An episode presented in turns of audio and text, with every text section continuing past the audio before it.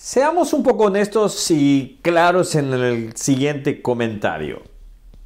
Hoy la palabra es muy difícil encontrar a una persona de palabra. Seamos honestos. Así que no creo que cualquiera nos podamos poner ese traje y decir yo soy un hombre de palabra. Hoy vamos a ver un poco al respecto, así que acompáñame en Salmos capítulo 132 y ya estamos en la recta final de los salmos. Hola, ¿cómo estás? Que Dios te bendiga. Mi nombre es Ronnie Mejía. Bueno, y estamos viendo la Biblia capítulo por capítulo. En realidad no vemos todo el capítulo. La idea es ver unos versículos y que tú descubras otros versículos que Dios puede hablar a tu vida. Recuerda hacerte estas cuatro preguntas. ¿Qué está hablando la Biblia?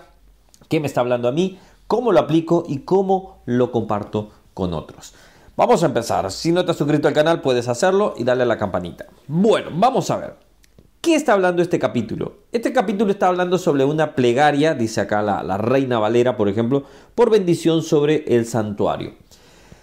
De igual manera, si bien este hace el salmista, no sé, algunos dicen que fue David, otros no lo confirman directamente, pero empieza diciendo, acuérdate, oh Jehová, de David y de toda su aflicción, de cómo juró a Jehová y prometió al fuerte de Jacob no entraré enamorada de mi casa, ni subiré sobre el lecho de mi estrado. No daré sueño a mis ojos, ni a mis párpados adormecimiento, hasta que haya lugar para Jehová, morada para el fuerte de Jacob. ¿Cuál era la promesa que David había buscado? Era poder hacer un santuario a Dios. Y él buscaba la bendición de Dios para este santuario. Ahora, cuando vemos esto acá, también vemos un capítulo impregnado de, vamos a decir, profecías mesiánicas aludiendo a nuestro Señor Jesucristo. Ejemplo de ello, versículo 10. Eh, Por amor de David, tu siervo, no vuelvas de tu ungido el rostro. Versículo 17. Allí haré eh, retoñar el poder de David. He dispuesto lámpara a mi ungido. 18. A sus enemigos vestiré de confusión, mas sobre él florecerá su corona. Y bueno, este es bien claro, vestiré de confusiones. Los mismos eh, fariseos, saduceos y, escribas obviamente estuvieron eh, totalmente confundidos. Ellos eh, no le conocieron, a los suyos vinos y a los suyos no le conocieron, no, no lo identificaron obviamente. Aquellos doctos, aquellas personas letradas no simplemente no llegaron a conocer quién era el Mesías cuando lo tenían enfrente realmente. Ahora, cuando vemos todo esto, eh, David hace esa promesa. Y, y, el Señor, por hacer esa promesa a David, eh, que él iba a construir, pero en realidad David no lo terminó construyendo, lo terminó construyendo Salomón. Pero Dios hizo una promesa. Dios le hizo una promesa a David. Y aquí es donde, donde decía al principio, hoy por hoy es difícil encontrar hombres o mujeres de palabra.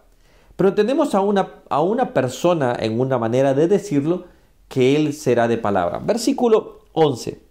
En verdad juró Jehová a David, y no se retractará de ello.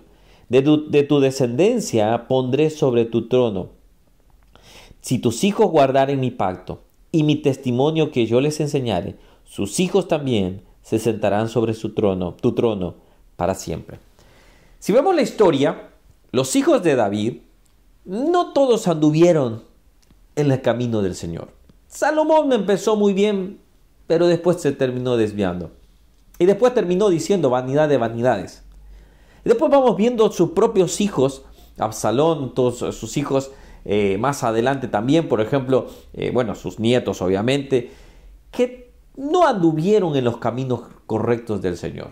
Se desviaron totalmente. A consecuencia de David y su manera de vivir en algunas cosas, muy probablemente. Pero el hombre que pecare, dice la Biblia, ese morirá.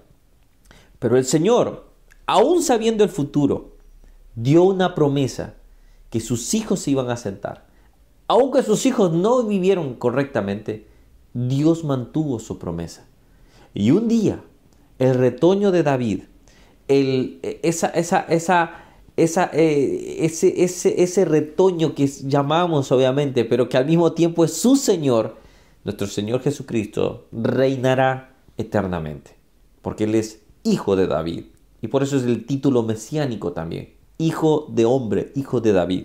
Y me encanta, dice, en verdad juró Jehová a David, y no se retractará, retractará perdón, de ello. Dios no se retracta de sus promesas. Si Dios ha prometido hacer algo, Él lo hará.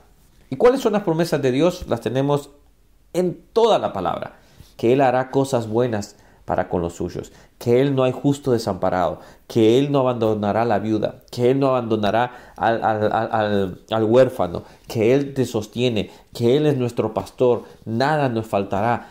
Empezamos a ver el consuelo, empezamos a ver la alegría, empezamos a ver el gozo, empezamos a ver que aunque tengamos tristeza, Él volverá nuestras tristezas en baile. Empezamos a ver todas sus promesas y nos vamos dando cuenta que Dios, aún siendo nosotros infieles, Él permanece siendo fiel. Eso es lo hermoso de Dios. Eso es lo que nosotros debemos resaltar y decir, ¿sabes qué? Quizás yo no soy el más fiel, quizás yo no soy el más digno, pero Él es digno de nuestra gloria. La pregunta que quiero hacerte a ti, y aquí es donde esto es lo que hablaba la Biblia, y esto es lo que nos habla a nosotros. Tú, ¿qué tan fiel sigues a Dios? Tus promesas, ¿qué tan fieles son hacia Dios? Y no económicamente, no nos confundamos solo, ah, promesa está hablando ya de dinero. No, no, no. Tus promesas, yo te serviré. Yo, yo, si tú me sacas de esto, yo estaré ahí al pie del cañón. ¿Lo has cumplido? ¿Lo seguimos cumpliendo? Lo importante es que tú ahora tomes, recapacites y digas, Señor, yo hice una promesa, pero no la he cumplido. Ahora la, la cumpliré.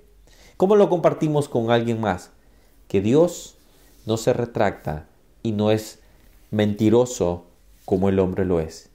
Él permanece fiel. Si Él ha dicho estaré a tu lado, Él estará a tu lado.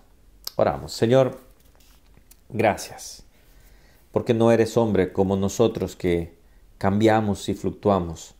Tú te mantienes firme en lo que has prometido. Señor, muchas gracias. Si tú has dicho yo estaré contigo hasta el fin del mundo, yo creo eso, Señor. Tú estarás con nosotros. Tú no te retractas, Señor. No lo hiciste con David, aun cuando sus hijos, tú sabías la historia, Señor. Pero, Señor, tú te mantuviste y resaltaste y exaltaste a tu Hijo, al retoño de David, Señor. Gracias por eso. Te damos gracias porque tú permaneces fiel.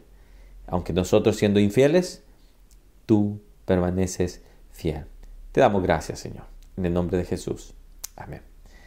Bueno, que Dios te bendiga. Seguimos viendo la Biblia capítulo por capítulo. Perdón que al día de ayer no pude subir. Algunas cosas a veces se nos eh, cambian, obviamente, las dinámicas. Y bueno, simplemente un día ahí que que espero que hayas leído la Biblia. Así que cuéntame qué leíste y cuéntame qué versículo de este capítulo te ha hablado a ti. Que Dios te bendiga y nos vemos. Gracias a todos aquellos que nos están viendo y comentando también. Gracias por su like, gracias por sus comentarios. Que Dios les esté bendiciendo grandemente. Saludos a mi querida iglesia, comunidad de esperanza. Les amamos junto con mi esposa y mis hijos también. Que Dios les bendiga. Chao, chao.